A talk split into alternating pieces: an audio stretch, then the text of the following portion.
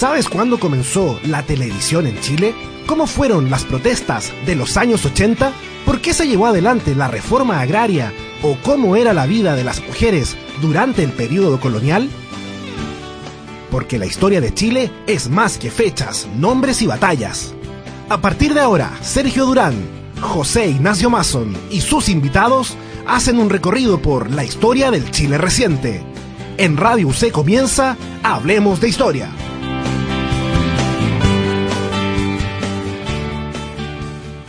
Hola amigos de Radio C, días que suenan bien, bienvenidos a otra edición y a otra temporada de Hablemos de Historia. José Ignacio Mason es mi nombre y Sergio Gran me acompaña en la conducción el día de hoy. ¿Qué tal Sergio? Hola José Ignacio, muy bien, feliz de retornar. Tenemos nuevos invitados para esta temporada y nuevos temas. Eh, ya es la temporada número 4 eh, y más de 43 capítulos grabados y igual número de temas. Hoy nos acompaña el historiador, doctor en estudios americanos en la Universidad de Santiago, el señor Jorge Rojas. Profesor Rojas, gracias por estar acá. Muchas gracias. Gracias por la visita y vamos a hablar de historia de la infancia en Chile.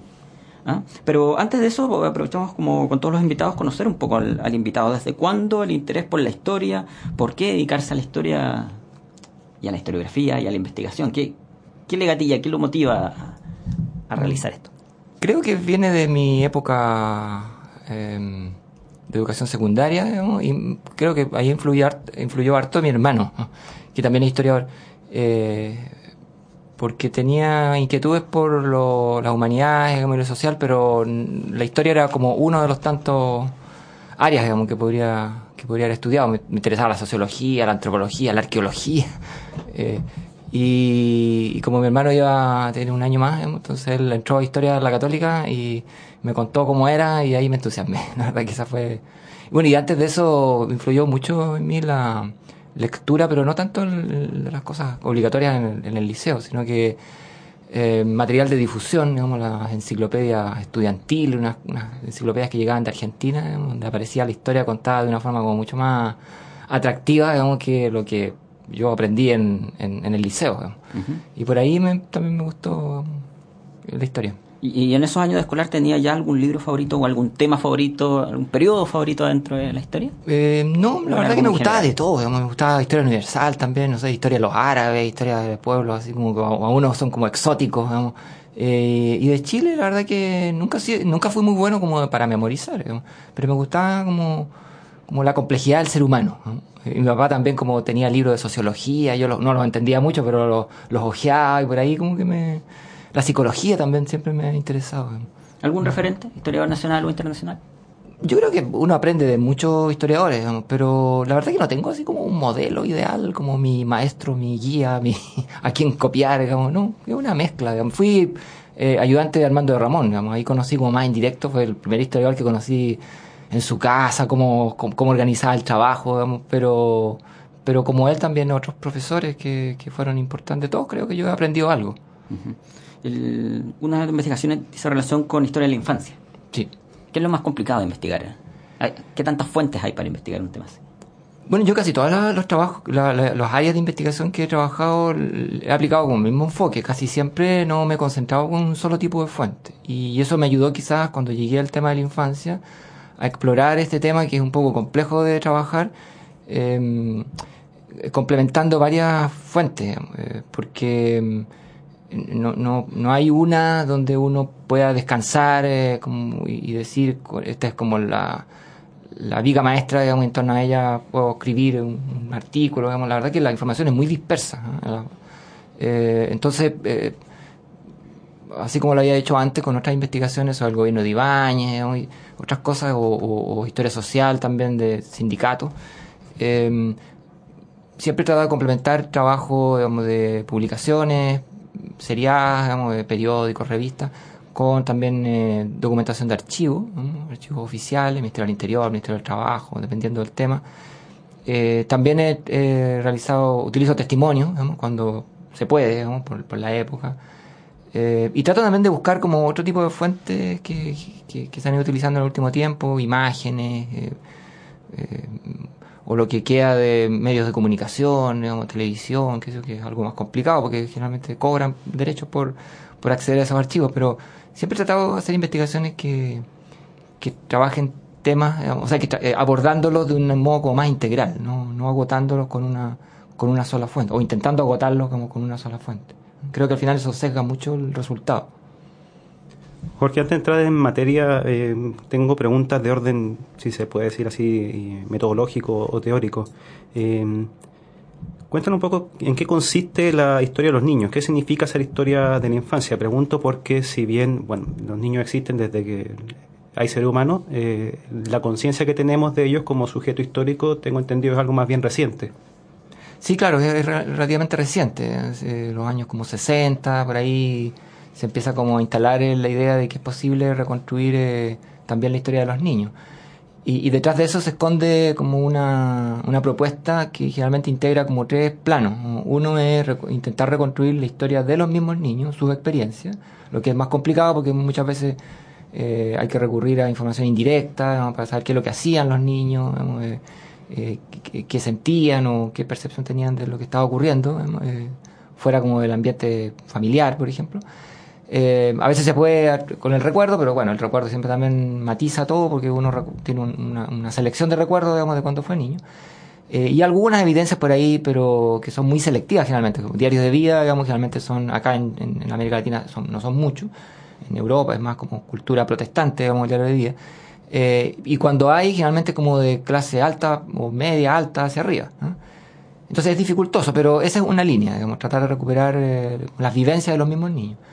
Pero también integra, a veces por, por, la dificultad que, esto arrastra, se integra un segundo nivel como de, contenido, que es la eh, que sitúa como eh, ya no, se sitúa ya no en los niños mismos sino que más bien en la en la forma en que la sociedad percibe a los niños eh, como el tema de las representaciones los imaginarios digamos que, se van construyendo y también deconstruyendo digamos en torno a qué es lo que se espera digamos que, que sean los niños entonces ahí uno ve como ahí es más fácil encontrar manuales digamos eh, debates, reflexiones respecto a qué deberían hacer y no hacer los niños. Los pedagogos escriben mucho, los médicos, digamos, siempre en perspectiva eh, como de, lo que debía ser, digamos, la vida de los niños. Y el tercer plano, que se suma a fines del 19 y en el 20, son las políticas del Estado. Eh, que ya no son, no, están únicamente como en el nivel como de lo, de lo deseable, digamos, sino que son ya acciones concretas, digamos, y, y que obviamente van afectando a los niños también, así que también ahí uno va encontrando en esas fuentes del, del Estado, también a veces registro como más directo de la vida de los niños, porque hay muchos informes o hay material donde queda develada también la, voz de los niños. Por ejemplo, en, eh, en cierta época el Estado va a promover cambios a nivel educacional que incluyen una visión distinta a la tradicional del, del modelo pedagógico como más autoritario, verticalista. Entonces, ya de los años 20 hay, hay algunas iniciativas de, de, pública, de eh, hacer eh, mover el enfoque y, poner más atención a lo que el niño trae y lo que quiere. ¿eh? Algo que se considera como muy actual, pero la verdad que es bastante antiguo. Entonces, en esa visión, eh, las políticas del Estado registran algunas situaciones que son como vivenciales de los niños. Por ejemplo, se, recopilan dibujos de niños. Entonces también eh, analizar las políticas del Estado nos ayuda a saber algo de los niños de una forma como más cercana. Entonces esa, esa tríada es lo que constituye finalmente la historia de la infancia. La vivencia de los niños, las representaciones de la sociedad sobre lo que desea que sean los niños y las políticas del Estado. Tu estudio abarca fundamentalmente siglo XX o me equivoco. Mi especialidad es más eh, siglo XX y, y, las dos últimas décadas del siglo XIX, pero la investigación que concluí el 2010, que se publicó, eh, abarca desde 1800 días hasta ahora. Y si nos situáramos en el cambio de siglo del XIX al XX y, e inicios del siglo XX, eh, sé que es una pregunta complicada siempre generalizar, pero ¿qué podría destacar respecto a, qué significa ser niño en ese periodo? Me refiero a los aspectos más generales o que te parezcan más relevantes. Bueno, en ese eh, cambio de siglo, digamos, se produce, creo, se consolida, digamos, una visión eh, de la infancia que es la de la cual somos ahora, eh, que asocia infancia con escolaridad, aunque va a demorar en eso, en como en tener efecto, porque la, la asistencia a la escuela, digamos, ya se está produciendo y va creciendo, pero no es una experiencia que se prolongue muchos años en la vida de los niños, o sea, una, es un espacio de paso dos años, cinco años, no los 12 años que vamos a tener a fines, de, ya como los años 60, cuando la escolaridad, o sea, no, más bien en los 70, digamos, cuando ya la escolaridad se hace completa, digamos, tanto la primaria o la básica, digamos, y la secundaria. Entonces yo creo que ese es un, elemento que se introduce en el siglo XX, digamos, de que hay lugares privilegiados para los niños, y que ya no es la calle, ni el taller, digamos, ni, ni una experiencia eh, cercana con los adultos, digamos, que no son familiares, sino que un lugar donde se protege la infancia. Y ese modelo de infancia, una infancia protegida, digamos, que, que no logra generalizarse, pero se instala así como el ideal, eh, niño que no trabajan, digamos, que están en la escuela y, y en el hogar, eh, en un proceso de formación que es paulatino, eh, ese, ese modelo se empieza a deconstruir, digamos, yo diría, en los años 70. ¿no? porque se disminuya la, el nivel de escolaridad, que de hecho siguen aumentando, y se trata de ampliar, digamos, lo más posible. En la actualidad ya se va disminuyendo incluso la de ingreso al, a la escuela, sino que porque las barreras que se suponía eh, favorecían el, aislamiento del niño para protegerlo de las influencias como nefastas del medio, digamos, que, que, es un peligro para el niño, hoy se ven debilitadas por los medios de comunicación. Entonces un niño podrá tener 12 años de reclusión formal en un espacio para protegerlo, digamos, pero en el fondo tiene un contacto fluido con el entorno y, y, aprende, digamos, de ese entorno una serie de conocimientos y valores, que se suponía, se, suponía en ese modelo, digamos, no deberían contaminarlo, porque el, el modelo, digamos, que se instala de esta infancia protegida en la escuela y el hogar, que se instala como a comienzos del siglo XX, eh, justamente lo que quería poner era como un freno digamos, a estas influencias eh, del adulto, para preservar como la inocencia del niño. Y dentro de este modelo de infancia protegida, de infancia asociada a la escolaridad, eh, ¿se advierten diferencias a nivel de la posición urbano-rural? Sí, claro, por eso digo, como, como modelo se instala como a principios del siglo XX, pero esto se retrasa en, como en difundirse y extenderse porque hay diferencias notables en la sociabilidad urbano-rural, eh, eh, pobre, clase media, rico, digamos. Entonces es mucho más variado como la realidad, o sea, las vivencias de la infancia son mucho más heterogéneas de lo que este modelo que es bastante como eh, uniformizante, digamos, homogenizante propone. Em, y ahí se da la atención. O sea, lo, que, lo que la sociedad desea que hagan los niños, digamos, se enfrenta con lo que realmente hacen los niños. Y, y eso vamos a encontrar mucha evidencia a lo largo del siglo XX, digamos, de cómo se enfrentan como ambos, eh, ambas situaciones. Dentro de tu investigación de historia de la infancia en Chile está, por cierto, el periodo entre 1950 y el 73, que es el cual nos vamos a enfocar en el día de hoy. Hay un tema relevante dentro del texto que tiene que ver con la mortalidad infantil. Eh, sin entrar necesariamente a, índices, eh, ¿cómo era visto? ¿Qué tan masivo era la mortalidad infantil en, en ese momento y qué razones llevan a esto? Bueno, la mortalidad infantil eh, fue uno de los grandes desafíos el, reducirla, digamos, porque era había sido siempre muy alta, digamos, desde, antes que llegara como la modernidad, el capitalismo a, Latinoamérica. Y lo curioso, estamos hablando de como, dos, de, como el 20 o 30% de, de los niños que nacen, digamos, eh, mueren.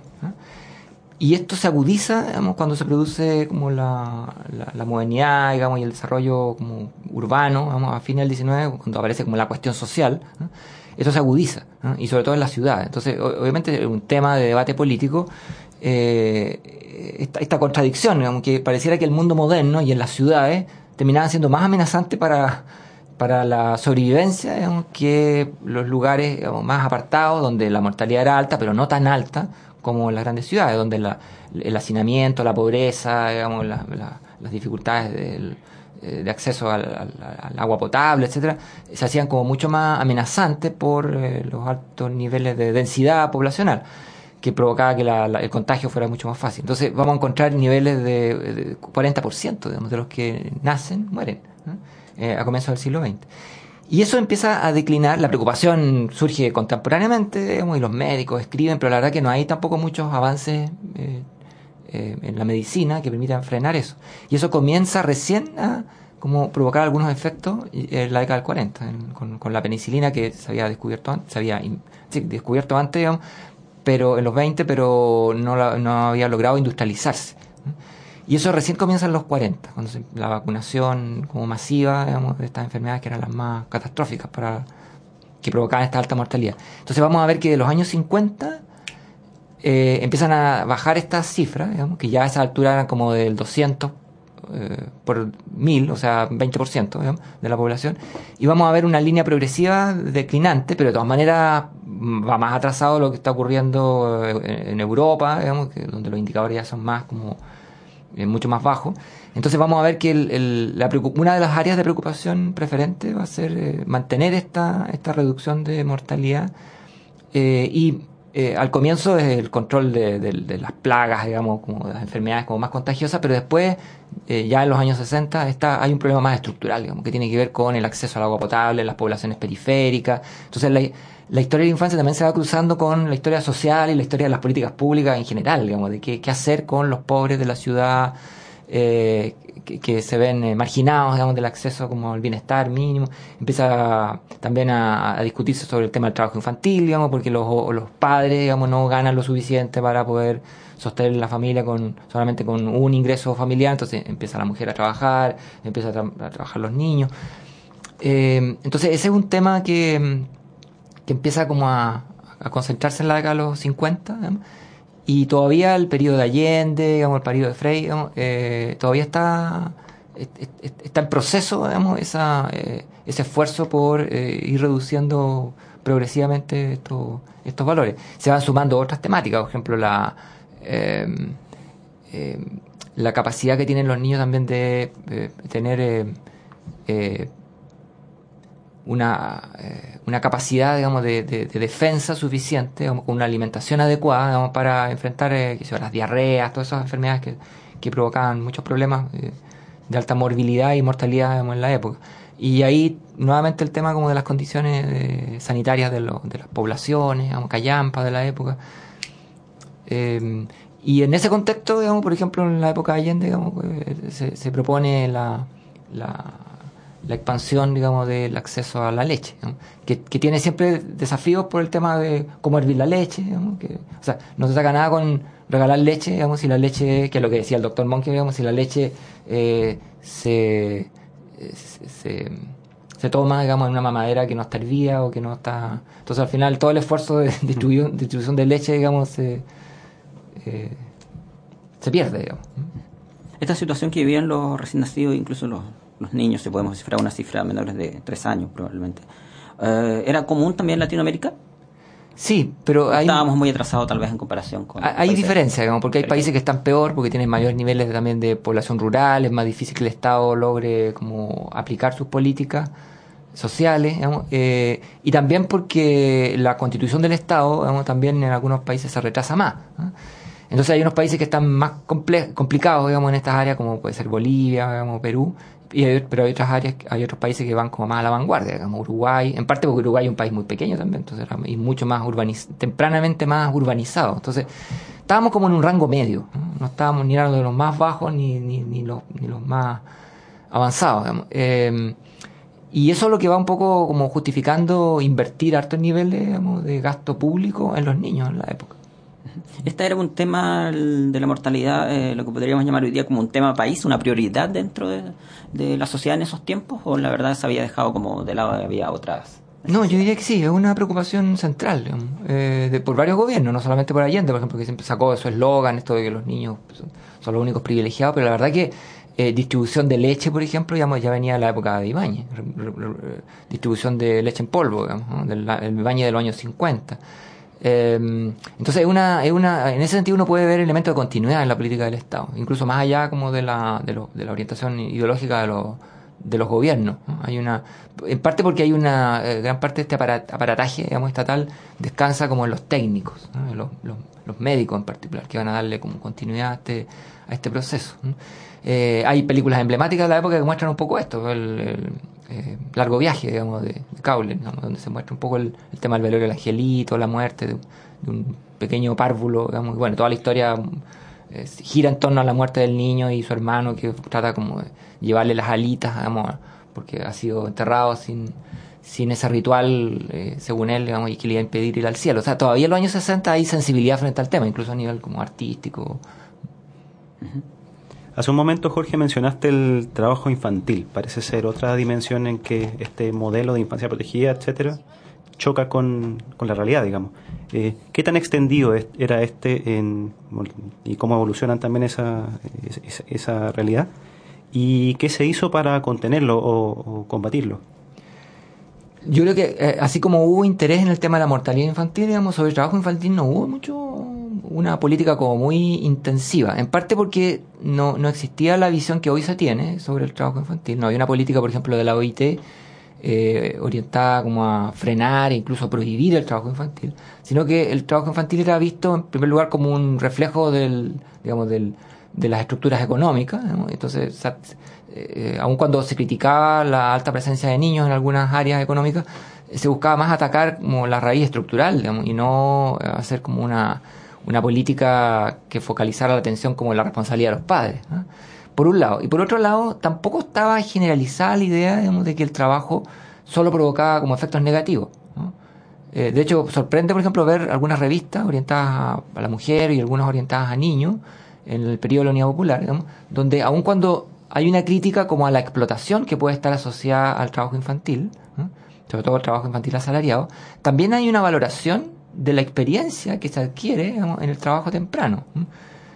Eh, es decir, la izquierda de la época miraba el trabajo como una, como una experiencia compleja, digamos, que tiene un elemento negativo, digamos, eh, ser eh, manifestación de una sociedad subdesarrollada, digamos, que no, no logra canalizar, digamos, la socialización en otros ámbitos, como la escuela, pero, otro, pero por otro lado, veía la experiencia de los niños pobres, digamos, una de ellas, el, trabajar tempranamente, como una experiencia que como que lo enriquecía eh, en, su relación digamos, con los problemas sociales. Entonces uno ve que el, al, en estos textos, digamos, en la década de los 60 y 70, en el periodo de la Unión Popular, eh, el, el, niño trabajador, digamos, es un niño que no es visto únicamente como víctima, sino que como, como un actor social, que puede también aportar al proceso como de, de maduración, digamos, de, de, su lugar dentro de la sociedad. Se hablaba mucho como la de que el niño fuera consciente de que era un niño que, que tenía un origen social eh, específico, digamos, un niño de clase baja, el cabrito. Bueno, esa, esa idea como el, cabro chico, digamos, el, niño de población,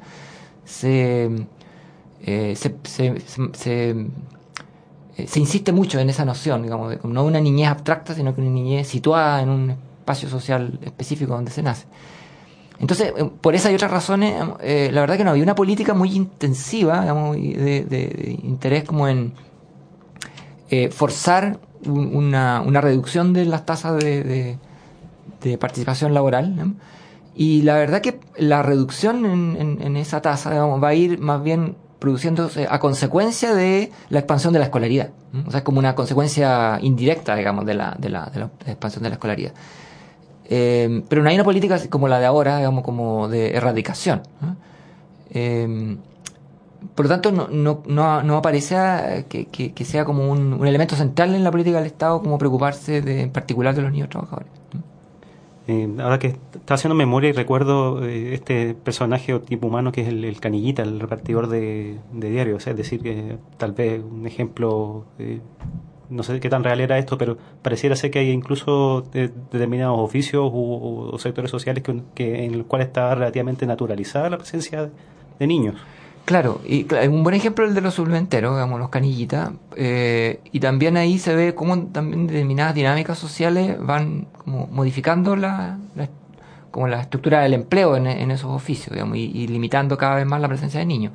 Los niños eran eh, en un alto porcentaje, digamos, los, o sea, los suplementeros eran en un alto porcentaje niños a comienzos del siglo XX, y, hay fotos que muestran eso, y incluso organizaron huelgas en contra de empresas periodísticas para defender su, su porcentaje de, ganancias en la venta de diario, eh, y eran la mayoría pandilleros, digamos, no eran niños como, eh, que, que, actuaran así como, como hijos de familias que iban a realizar trabajo, sino que eran niños de la calle, algunos con familia, otros no, digamos, muchos huérfanos al parecer, eh, que realizaban esta actividad. Pero cuando la actividad también se empieza como a institucionalizar, y eso pareciera que ocurre como en los años 40, siguen existiendo niños, pero la mayoría, la mayoría ya son como hijos de suplementeros, ya no son niños eh, de la calle, eh, sino que están insertos ya como en un proceso de socialización y varios de esos niños terminaron escolarizados, digamos, con el tiempo.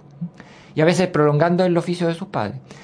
Y bueno, con la declinación del oficio de, de venta en las calles, digamos, y con la declinación también del volumen de, de venta de periódicos a fines del... Ya, ya en los años 70, 80 empieza a declinar la, la cantidad de periódicos que se venden. Entonces ya tampoco es tan central la venta eh, a través de, lo, de los suplementeros. Eh, y la industria editorial se vuelca como a otro mercado. Entonces, aun cuando no desaparecen los periódicos, pareciera que ya no es tan central la venta de periódicos como era, como, como se hacía a comienzos del siglo XX.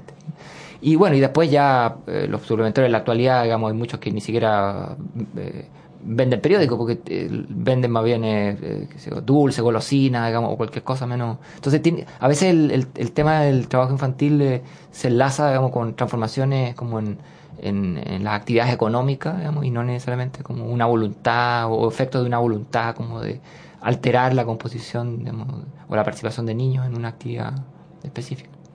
Siguiendo con los ejemplos, hay una publicación tuya que tiene unos años ya, eh, que es Los Niños Cristaleros, que bueno viene mucho al caso para lo que estamos hablando hoy. Eh, ¿Quién eran estos niños? ¿qué, fue lo que encontraste en este estudio y de qué se trata? Bueno, ese es un libro del año 96, eh, ya va a cumplir casi 20 años, el próximo año cumple 20 años. Y ahí lo que encontré yo para um, las primeras décadas del siglo XX eh, fue una alta presencia de niños en eh, fábricas productoras de envases de vidrio, eh, las antecesoras de cristalerías de Chile, que todavía existe, que en la época se llamaba Fábrica Nacional de Vidrio. Y ahí vamos, a encontrar una, una manifestación de un tipo de trabajo infantil que no es un trabajo infantil ni callejero, digamos, ni eh, subempleo, digamos, ni trabajo como tradicional, en, el taller de los padres, sino que trabajo moderno, así como al estilo Charles Dickens, digamos, en, Europa, en Inglaterra, digamos, de, la Revolución Industrial. Aquí lo vamos a encontrar para el 1900, 1920, digamos, eh, y se calcula que un, más o menos un tercio, digamos, en algunas industrias del vidrio, eran niños eh, menores de 15 años. Y en, en el 1920, digamos, algunos de esos niños tenían hasta 8 años. Eh, ahora, ¿por qué se producía eso? Eh, eh, al parecer porque el sistema de producción, aun cuando estaba muy mecanizado, y de hecho era una industria moderna en el sentido, como del capitalismo casi oligopólico, porque esta empresa trataba como de defender su, su mercado, digamos, y, desplazando a, las empresas más pequeñas, era una empresa muy importante en la época y representaba como la modernidad. algunas partes del proceso se hacían manualmente. Esto va a ocurrir en varias en, en, varias eh, rubros, digamos. también en algunas fábricas de alimentos, en, eh, fábricas de fideos, por ejemplo, fábricas de galletas, que a veces el embalaje, o en el caso del vidrio, digamos, el, em, toda la, em, la fase posterior a la elaboración del vidrio, cuando los envases tienen que llevarse a, una, a unos hornos para que no se quiebren, digamos, y son recocidos, eh, todo ese traslado, todo ese movimiento interno de la fábrica lo realizan niños, a un bajo costo, obviamente. ¿eh? Ahora, esto se produce tampoco como por mala voluntad de, de los empresarios, sino que es parte como de una dinámica de eh, competencia por costo, que obliga de alguna forma a que el, las formas de producción de otros países también se, reproduzcan acá, digamos, la única forma de eh, producir a un costo similar en, un país periférico como Chile es reproducir como la estructura o la forma de funcionamiento de la industria en, eh, Europa, digamos, donde se utilizaba el mismo sistema. Estás escuchando Radio C, Ideas que suenan bien, hablemos de historia, capítulo número 44. Hoy el invitado es el doctor en estudios americanos de la Universidad de Santiago, académico de la Universidad Católica, historiador Jorge Rojas, hablando sobre historia de la infancia en Chile, principalmente enfocándonos en los años 50, 60 y también en lo que fue el gobierno de Salvador Allende. Vamos a ir a un corte, es breve, y volvemos acá en Radio C, ideas que suenan bien.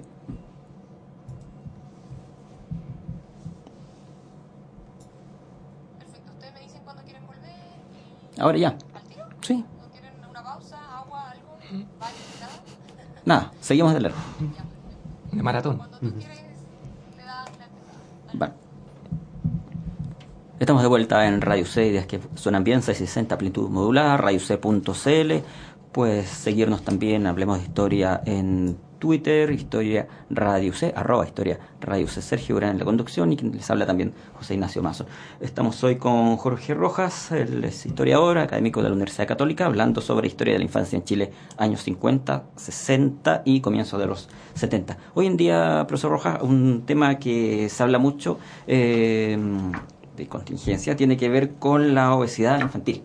Muchos niños y adolescentes también eh, con problemas de obesidad severo. Sin embargo, hubo años atrás, eh, principalmente lo que estamos tocando en este programa, donde el tema era la desnutrición.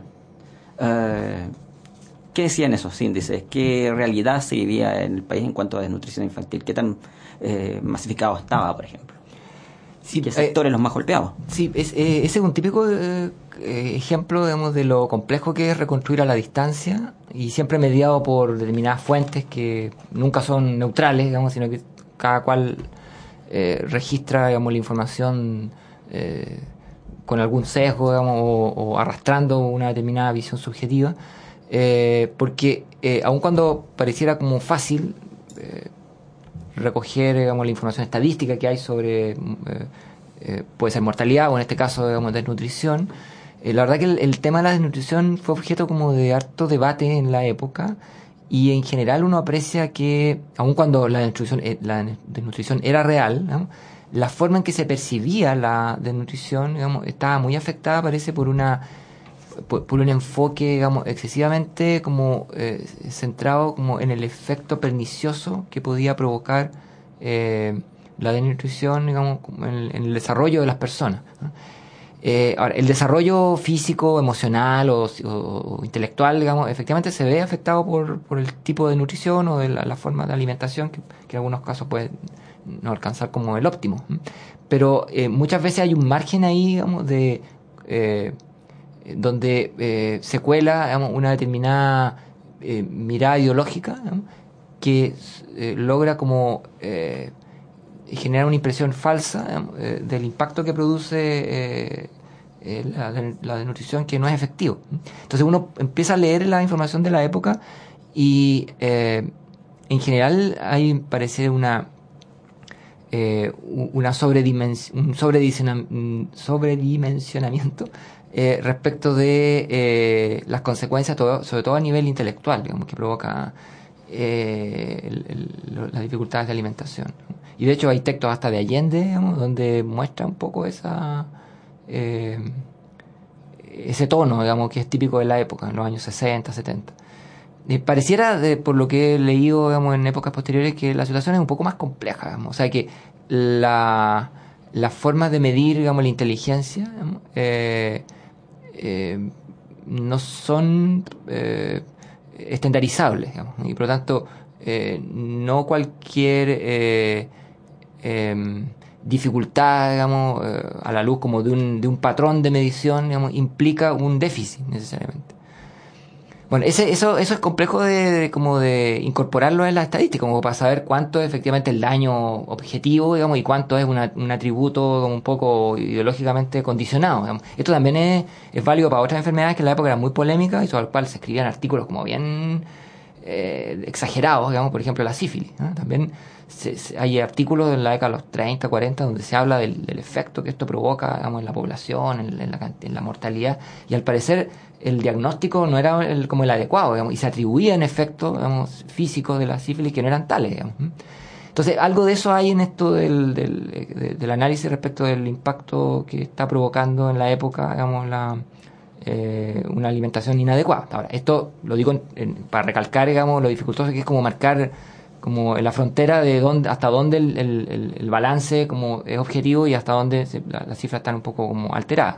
Ahora, efectivamente, de todas maneras, más allá de eso, existía un problema de alimentación y por eso una parte de la política de, los gobiernos en la época eh, trataron como de volcarse a reforzar, digamos, el- a través de distintos mecanismos. Uno era la distribución de leche, pero también ot- otra era eh, la entrega de eh, alimentos suplementarios con las eh, proteínas, lo- la- la- los minerales, digamos, la- la- las vitaminas que eh, los niños no, no lograban consumir en su casa.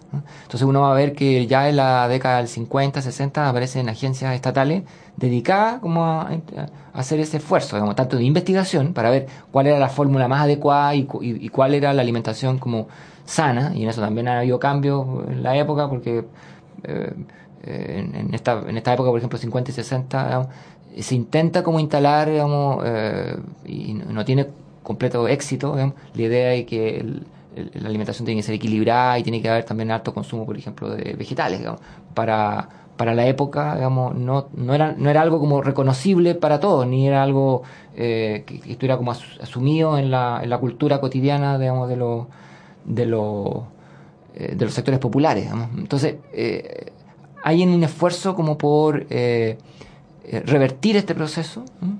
Eh, pero se hace dificultoso porque eh, involucra digamos, un cambio como en la conducta de las personas y eso es de, lento cambio. Aparte de la acción del Estado, Jorge, hay, hay y hubo y ha habido iniciativas desde el mundo privado en el sentido de acoger o proteger a, a- los niños más pobres o a los huérfanos. ¿Cuál fue el rol de estas instituciones y si nos pudieras nombrar bueno, alguna? Bueno, en esta época uno esperaría eh, que el Estado eh, cumpliera eh, el, rol más importante. y efectiva- efectivamente, en comparación al rol que va a cumplir después, cuando el Estado empieza a desmantelarse ya con Pinochet, efectivamente el, eh, el rol del Estado es central. Pero de todas maneras, en esta época hubo importantes instituciones eh, particulares con subvención estatal. Que siguieron funcionando, digamos, y algunas venían de antes, de, de- fines del siglo XIX. Eh, como el, Patronato de la Infancia, digamos, la Protectora, eh, la Sociedad de Instrucción Primaria, que son instituciones como eh, oligárquicas, digamos, del siglo XIX o comienzo del XX, que van a mantenerse en esta época y ahora subsidiadas por el Estado, pero también a aparecer nuevas, nuevas instituciones, eh, eh, y del más variado origen, algunas de, por ejemplo, de funcionarios de carabineros, digamos, Niño y Patria es de los años 60, y surge por iniciativa de los mismos carabineros, que ya les resultaba como tan angustiante, eh, eh, seguir las indicaciones de la ley y recoger niños en las calles, llevarlos a los, los tribunales de menores, para que el tribunal los llevara, lo- lo- lo- los derivara a un hogar, digamos, que no tenía cupo, digamos, y estaban un par de días y volvían a salir a la calle, digamos, y nuevamente el círculo, que los mismos oficiales y suboficiales, digamos, eh, empiezan a organizar hogares anexos a las comisarías. Y este va a ser el origen de la Fundación Niño de Patria, que más adelante va a tener también eh, subsidio estatal. Entonces van a haber una serie de iniciativas que son, van a ser complementarias ¿no? A las que ofrece el Estado. Y en esa época, en los años 60, nos vamos a encontrar con los mismos problemas que después va, va a tener el, el aporte estatal, digamos, porque durante un tiempo largo el aporte estatal era como eh, bastante discrecional. O sea, el Estado decidía cuánto le daba a cada institución. Eh, en relación como al, a veces al nivel de cupo digamos, de, de estas instituciones, otras veces eh, por el- la- la- las influencias políticas que podía tener, digamos, una congregación religiosa o, un grupo, digamos, de personas particulares, digamos, que querían organizar o tener una institución eh, que fuera reconocida por el Estado. Entonces, todo eso se intentó regularizar en la ley de menores de, de Frey, el año 67, donde se fija un criterio como un poco más técnico para la asignación de subsidios. Eh, porque hasta entonces, que es bien tardío, digamos, porque las instituciones de este tipo vienen del siglo XIX, digamos, recién al año 67 se fija un criterio técnico para que eh, el manejo de niños o el trabajo con niños eh, esté supervisado por, por eh, profesionales que tengan algún nivel de certificación, o sea, que estas instituciones que están siendo subsidiadas por el Estado desde hace tiempo eh, tengan un sustento como más formal en su funcionamiento y no sea un grupo de señoras o caballeros digamos de buena voluntad que, que, no tienen mucha idea digamos de qué hacer con los niños o las niñas entonces eh, la verdad que tardó har- harto digamos en, en lograrse eh, constituir un, un modelo de acción estatal eh, adecuado para la relación entre lo público y lo privado Estás escuchando Radio Ucedes, que suenan bien, y conversando con Jorge Rojas, historiador chileno, acerca de la historia de la infancia en Chile, años 50, 60 y 70. Um, hablemos un poco de educación, lo que hoy conocemos como educación básica, educación media, educación escolar en general, eh, previo a 1970. ¿Qué la diferenciaba con eh, nuestros días? Por ejemplo, ¿cuál era el grado de obligatoriedad de los estudiantes de pasar dentro de las escuelas, de los liceos en esos años? Eh, ¿Se impartían las mismas materias? ¿Qué, qué has podido recabar al respecto? Yo creo que el gran quiebre ahí se produce con la reforma de Frey, el 65. Eh, de hecho, yo diría que la, la Unidad Popular eh, continúa ese, ese modelo y trata de eh, proponer un, nuevo hito, digamos, pero que se frustra, digamos, que es la ENU. Eh, pero finalmente eh, lo que se realizó en el tiempo de la Unidad Popular digamos, es más bien continuidad de lo que, en este campo, el de la educación, digamos, de lo que venía haciendo Frey. Digamos. De hecho, el gran cambio curricular, de, el organizar digamos, los contenidos en base a objetivos y no solamente como materia, digamos, eh, un listado de materia, digamos, lo aplica la reforma del 65 de, de, de Frey, digamos. La ampliación de la, de la enseñanza eh, antigua primaria de 6 años a, a la, enseñanza básica de 8, también va a ser obra de ese gobierno. digamos. Y, y la fase final de expansión de la escolaridad básica, digamos, también va a ser eh, eh, producto de una campaña eh, mediática muy importante, pero, o sea, no solo mediática, pero, pero que tuvo una dimensión mediática, eh, justo el meses posterior al triunfo, digamos, que significaron la escolaridad completa, digamos, a nivel primario, eh, eh, es de esa época. O sea, por primera vez, ah, ya al año 66, digamos, uno puede decir prácticamente todos los niños, independientemente de su condición social, eh, asisten a la escuela eh, unos seis años. Ujú. O sea, la escolaridad ya en las cifras que indican, siempre hay un nivel de deserción, pero, pero ya se acerca como al 100% el nivel de cobertura. ¿no? Eh, y la- la- el gran desafío va a ser la enseñanza secundaria, digamos, que, va, que está como en un tercio, digamos, del, de- en la época, digamos, o sea, de los que debieran estar en el liceo, digamos, y ese va a ser el desafío que venía de antes, pero que se va, en el que se va a concentrar eh, Allende, o sea, el resto del gobierno de Frey, Allende, digamos, y el gobierno de Pinochet. ¿no?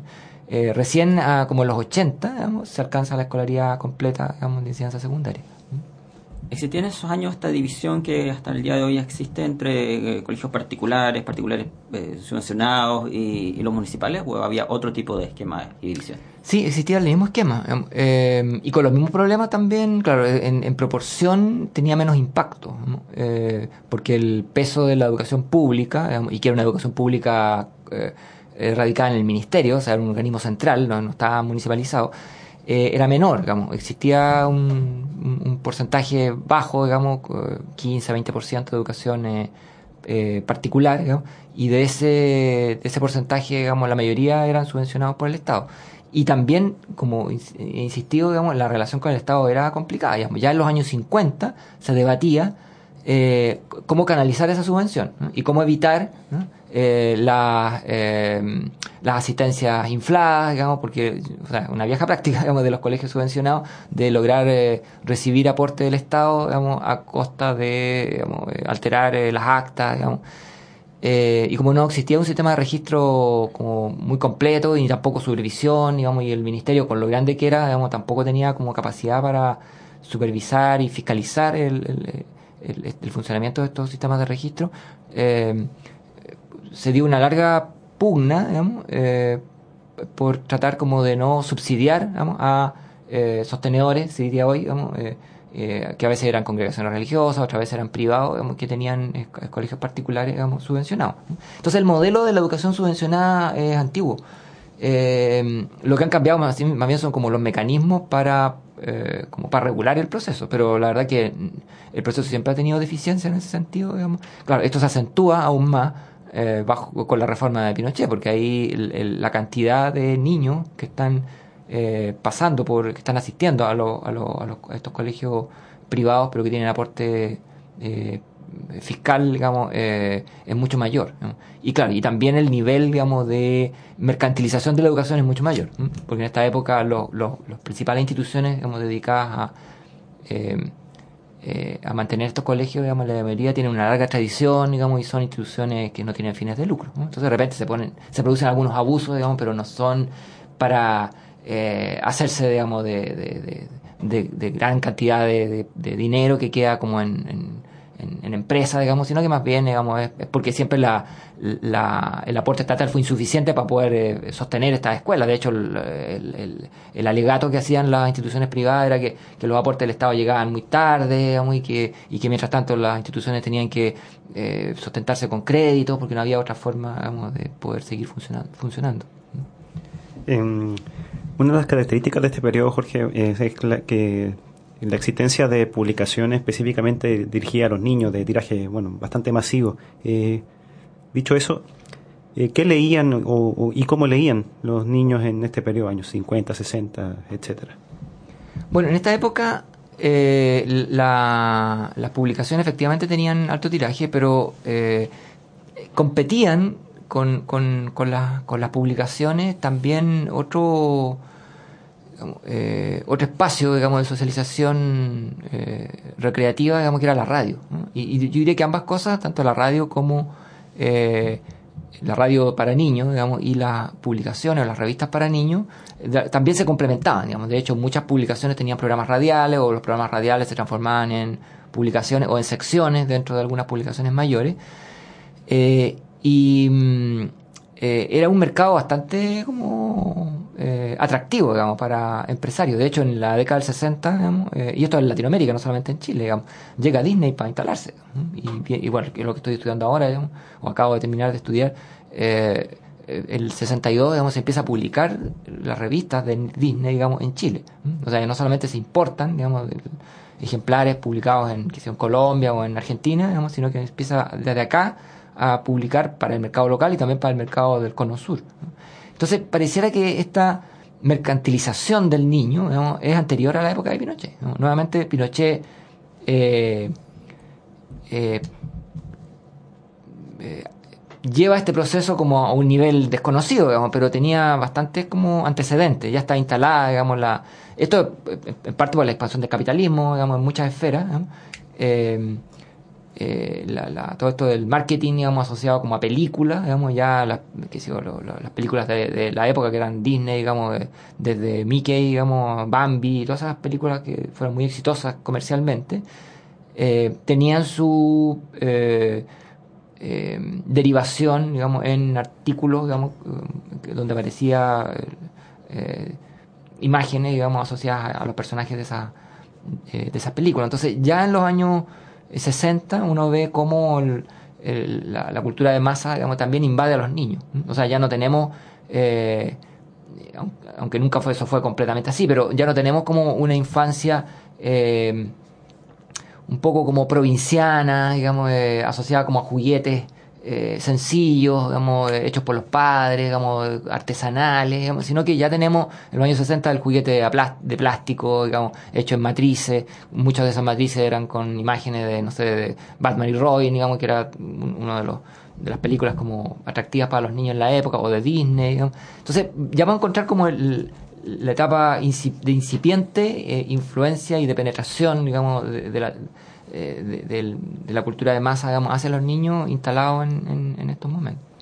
¿Había algún tipo de eh, representación del, del niño como particularmente vulnerable ante esta influencia? ¿Fue objeto de preocupación el hecho, por ejemplo, de que estuviera expuesto a- al influjo de la cultura de masa que, asociada con los Estados Unidos, etcétera? Sí, yo- o sea, había, había una sensibilidad política muy alta para frenar algo de esto, y también había una voluntad en algunos, en algunos eh, eh, sectores dentro del- de la misma industria, digamos, por eh, no dejarse llevar o atrapar por esta, por esta dinámica, digamos. Por ejemplo, hay, eh, hay eh, iniciativas como emblemáticas en la época que tratan como de alejarse de este modelo. Por ejemplo, Mampato. Mampato es una revista que tiene muy poco avisaje comercial. Y eso por una decisión, digamos, del, del director, digamos. Y en alguna, por ahí, ya cuando el Mampato estaba un poco complicado económicamente, eh, coloca una página, digamos, de, no sé, de Milo, digamos, un, un, auspiciador de ese tipo, digamos, pero que eh, el- generó una reacción, digamos, eh, de crítica por los mismos lectores, digamos, que no querían una página dedicada a propaganda, digamos, cuando en esa página podía haber un reportaje a un niño o, o una página dedicada como a, a, a un aporte de un eh, lector, digamos, que enviaba un dibujo. Entonces, eh, uno ve que también hay iniciativas, digamos, donde se valora como lo educativo, digamos, eh, y la participación de los niños, digamos, más directa por sobre como esta, esta estructura, digamos, impersonal del mercado que trata como de penetrar y, ensuciar un poco como la, eh, esta, esta idea, esta imagen, digamos, de la infancia descontaminada, de esta influencia perniciosa de la, de la cultura comercial, digamos, eh, moderna. Entonces sí, eso también es un factor que va a frenar un poco, y eso es lo que desaparece también en la época de Pinochet, que la cosa se desata, digamos, y ya eh, hay muy pocos programas, por ejemplo, de televisión, cuando aparece la televisión, digamos, donde no solamente no, no se interrumpa el programa con avisos comerciales, sino que dentro del mismo programa, digamos, eh, los mismos niños digamos, promuevan la compra de uno u otro artículo asociado como al consumo infantil. Sí, no quiero dejar pasar la, la mención que hiciste de Mampato, que de pronto lo, eh, oyentes o no lo conocen o, o lo asocian al personaje, digamos, porque hay que distinguir entre la historieta, o sea, la revista y el personaje. Eh, Claro. ¿De qué se trata Mampato? Bueno, obviamente el, el sello del personaje es, es central en la revista. ¿ah? Era como el personaje ancla, o sea, el personaje de una tríada, porque es él y sus amigos. Bueno, era una revista de, de- que trató como de conciliar la entretención con eh, el objetivo como educativo, ¿no? Eh, como lo habían hecho otros también eh, eh, revistas de, anteriores o, contemporáneas, digamos. Pero eh, este es un resultado como exitoso de, un, de un intento de hacer conciliar un esfuerzo como educativo, digamos, de hecho una revista llena de material escolar, digamos, y también de contenidos como educativos, reportajes de otros países, qué sé yo, hobbies, niños que eh, de, extracción popular o de clase media o incluso de clase alta, digamos, que mostraban cómo vivían, digamos, es una, en ese sentido también una revista como muy democrática, aparecen niños trabajadores, digamos, aun cuando pareciera que muchos niños trabajadores no podían comprarla, pero aparece una revista como muy preocupada de tener un espectro amplio de, de, de lectores. Y dentro de eso, digamos, el personaje, digamos, que terminó siendo muy popular, digamos, eh, eh, y, y objeto como de una relación identitaria, digamos, y de afecto con la revista, digamos, que se sumaba al, como al, también a la calidad gráfica, digamos, y bueno, y el éxito que tuvo en nuestros planos. ¿no? Entonces eso así hizo que la, esa revista y otra, porque también lo mismo uno podría decir del Peneca en otra época, digamos, con otro formato, digamos, y, eh, hizo que se transformara como también en un icono como para la infancia de esa época, porque a- aún para aquellos que no la eh, compraban, por ejemplo yo no la compraba, yo sabía de, de ella, en parte porque era, era cara para, mi familia. Eh, entonces yo me conseguía más bien revistas que eran eh, eh, intercambiables, o sea que uno las compraba a menor precio usada, y Mampato no, no estaba en esa categoría porque era como coleccionable, entonces el que la compraba se la guardaba, no, no, no, no la revendía digamos a un intermediario. Entonces cuando uno, uno iba a los... Yo, yo soy de esa época, por eso de repente se me enreda, se me, se me confunde mi rol como investigador, como testigo de la época. Eh, cuando uno iba a los negocios de intercambio de revistas, digamos, Mampato no estaba, pero yo sabía de, de- de- de que existía. Digamos. Nos quedan tres minutos de programa para terminar el día de hoy, Eh, pero hablemos un poco al finalizar sobre, bueno, ya, ya lo habías tocado, el consumo de, de radio, eh, programas de radio eh, destinados a, los- a los chicos, pero también está la televisión y el cine. ¿Qué, se ofrecía? ¿Qué consumían a la vez los, los niños? ¿Qué, ¿Qué les gustaba ver en el cine, en la televisión? Y si puedes también agregar algún programa de radio en particular. Eh, bueno, la- el cine, la verdad que no- eh, más bien el cine, el cine como norteamericano, digamos, el que estaba un poco más, como tenía como más contenidos relacionados con, eh, con infancia, digamos, no había como una producción local, digamos. Eh, salvo, o sea, no, no salvo, digamos, el, el periodo más bien de la Unión Popular es como bien significativo en- porque la oferta de cine se amplió mucho más relacionado con niños y llegó mucho cine eh, de los países del este, eh, cine checo, cine eh, ruso de muy alta calidad. Eh, y eso también marcó a, a una parte de la infancia de la época, porque era, era un tipo de contenido que no era como equivalente al de Disney, digamos. ¿No? Eh, que tiene como un, rasgos como muy distintos al cine comercial de Disney. ¿no?